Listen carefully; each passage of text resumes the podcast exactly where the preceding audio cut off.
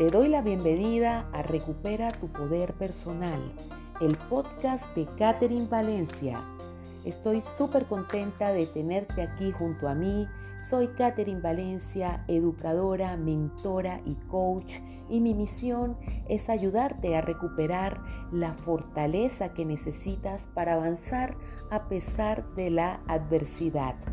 El episodio de hoy se titula nostálgico o ansioso. Estamos comenzando diciembre y para muchas personas se mueven emociones increíbles. Hay personas que conectan con, con la alegría de lo nuevo, de adornar la casa. Hay otras que se sienten nostálgicas, tristes y de ninguna manera la intención con este episodio es cuestionar el cómo te estás sintiendo tú. Es comprensible que cuando llega el primero de diciembre empiezas a recordar cosas que viviste en navidades anteriores y que ya no vas a volver a vivir. ¿Por qué no las vas a volver a vivir? Porque esa persona ya no está, eh, vive en otro país, falleció, la relación se terminó, en el caso de amistad o relaciones de pareja, eh, los hijos ya crecieron y están viviendo en otras ciudades, estudiando en otros lugares, o sencillamente tú ya no eres el mismo de años atrás. A veces nos resistimos mucho al cambio y sentimos que todo era mucho mejor como estaba antes a como está ahora. Y es que algo de lo que sucede en la mente es el cambio de los recuerdos de acuerdo a las emociones que sentimos. ¿Qué quiere decir esto? Que si tú en este momento te encuentras muy triste, eh, estás desanimado, llevas días, meses así, cuando recuerdas los eventos del pasado, los pintas del color de esa emocionalidad en la que estás parado, o sea, de tristeza. ¿Y cómo lo haces? Eh, si estás ahorita en el aquí y en el ahora, hoy 2 de diciembre del año 2020, viviendo determinadas situaciones, es tu presente, probablemente con este tipo de, sensaciones empiezas a suponer que en años anteriores eras más feliz de lo que eres ahora. Probablemente no eras tan feliz como tú estás pensando en tu sensación de nostalgia. Probablemente no, no te sentías satisfecho. Quizás esa sensación de sentir que algo te falta es algo con lo que has venido cargando desde hace bastante tiempo. Entonces cuando si ya en ti está la habitualidad de sentir que algo te falta, cuando llegan épocas como estas, es probable que te sientas eh, desanimado, eh, sin esperanza y sobre todo muy nostálgico. La nostalgia tiene que ver con el pasado, tiene que ver con sentir que hay algo que has perdido, que hay algo a lo que ya no puedes regresar. Y esa es, es una sensación muy dolorosa. Créeme que te comprendo porque yo la he sentido. Esto es todo lo que representa el sentido de nostalgia. Fíjate cómo se activa cuando colocas música, en particular cuando ves películas de Navidad. Entonces, son estas personas que en lugar de, entusiasmarse con las películas de Navidad, con el buen recuerdo de la música, se ponen tristes porque sienten que perdieron algo. Es su manera de vincularse con los recuerdos. Por otra parte, hay otro grupo de personas, o pueden ser estas mismas personas, que además sienten ansiedad la ansiedad tiene que ver con el futuro, con el temor a que vaya a suceder algo en el futuro que nos pueda hacer daño. En este caso, si es primero de diciembre, entonces te angustias porque viene el, cuando llegue el 24 te vas a sentir muy triste porque no estás con tu hijo, con tu hija, con tu pareja. Ya es la primera Navidad en la que no vas a abrir los regalos eh, con tu esposo, con tu esposa. La primera Navidad que no vas a estar sentado en la mesa con tu familia, que vas a estar solo en otro país. La primera Navidad en la que no vas a estar con ese ser querido que falleció hace pocos meses o incluso hace pocos días. Y esto es desgarrador, pero es real.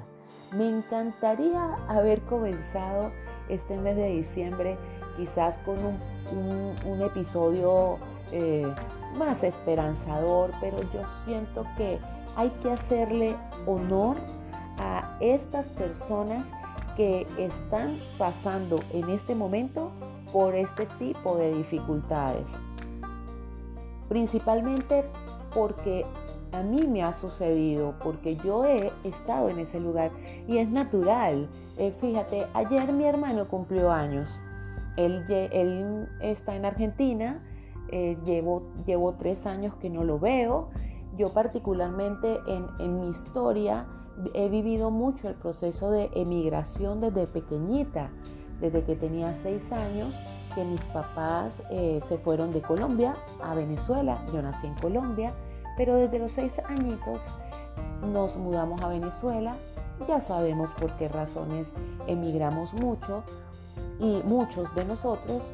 Y, y, eso me expuso desde muy pequeña a la separación, en este caso la separación de mi abuela materna, que era la persona más cercana a mí, a encontrarme en un lugar donde no conocía a nadie, donde mi acento era extraño, mis hábitos eran diferentes. Bien, ahora estoy nuevamente en Colombia, eh, de alguna manera como venezolana o como extranjera. Mi hermano está en Argentina, eh, mi mamá y mi hermana siguen en Venezuela, mi papá está en Venezuela. Entonces ayer al, cantarle a mi hermano una canción que le dediqué, que, me vino a la mente, que de Roberto Carlos, que se llama El Amigo. No sé si la recuerdas, dice algo así, imagínate, voy a cantar. Tú eres mi hermano del alma, realmente el amigo, que en todo momento y jornada está siempre conmigo. Aunque eres un hombre, aún tienes alma de niño. ¿Qué tal? Cuando le cantaba, esta canción a mi hermano y me parecía tan exacta, tan parecida a él, que hubo un momento en que se me quebró la voz mientras se la cantaba por una nota de voz en WhatsApp y, lloré un rato, ¿no? Eh, lloré porque quería abrazarlo, quería tenerlo cerca. De hecho, yo iba a pasar este, este diciembre con él y no se pudo con esto de la pandemia y la suspensión de vuelos. Pero es algo a lo que todos nos exponemos. Eh, no, no solamente lloraba, lloraba por tantas cosas, así como que qué hermoso, ¿no? el amor que siento por él. Eh, quisiera tener abrazada a mi mamá, a mi hermana al mismo tiempo y fue un momento breve, pero fue un momento donde, wow, qué impresionante cómo lloré y, y cómo me sentí aliviada también después de llorar porque son muchas las sensaciones que se mueven en el cuerpo, en el pecho, en el alma. Y yo sé que quizás tú en este momento estás pasando por, por, un, por un momento en que me dirás, Catherine, por Dios, esto no se compara con lo que yo estoy viviendo. Y es que en verdad cada uno de nosotros vive sus propias situaciones. Pero yo pienso que lo primero que hay que hacer en, en, momentos como estos, si para ti están representando una dificultad, eh, lo primero es aceptar que te está sucediendo.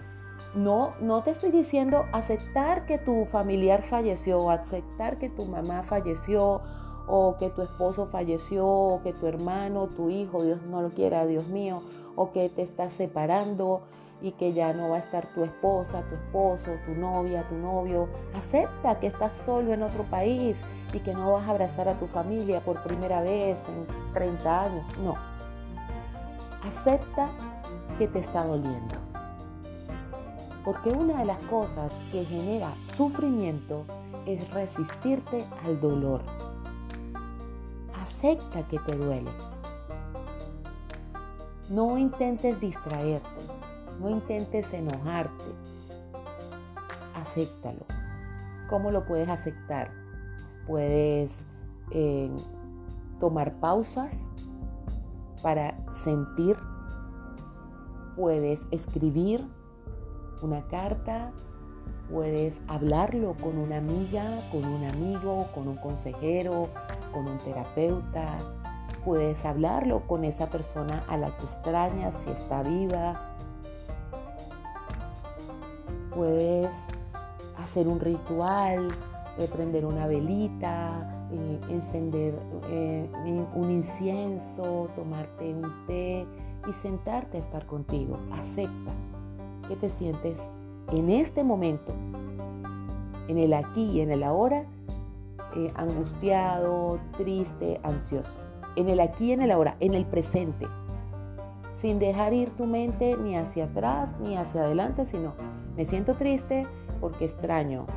Me siento triste porque no, no voy a poder estar con estas personas. Me siento ansioso porque me preocupa mi situación económica y bueno, tantas cosas que se mezclan, ¿no? Número dos, procura hacer cosas diferentes. Necesitas eh, abrir la puerta de tu casa, salir a caminar, irte a un parque, conectar con esta nueva realidad que estás viviendo. Número 3. Crea un grupo de apoyo, no te aísles. Busca personas con las cuales relacionarte, ya sea a través de llamadas de WhatsApp, de mensajes, no te quedes solo. Si en este momento estás pasando por una situación difícil y requieres apoyo, no dudes en pedir ayuda.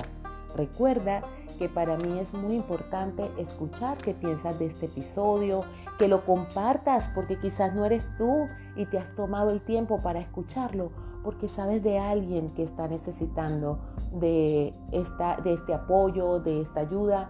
Sígueme en Instagram, en Caterine Valencia Coaching. Escríbeme en privado, cuéntame cómo, cómo te hizo sentir este episodio o con quién lo compartiste. Es para mí un placer escucharte, saber qué necesitas, qué contenido quieres que cree para ti, de qué te gustaría escuchar en estos episodios. Para ti o para cualquier persona que en este momento pueda estar pasando por una situación difícil donde se sienta ansiosa, donde se sienta triste o nostálgica, nunca olvides Recuerda que tú puedes volver a volar.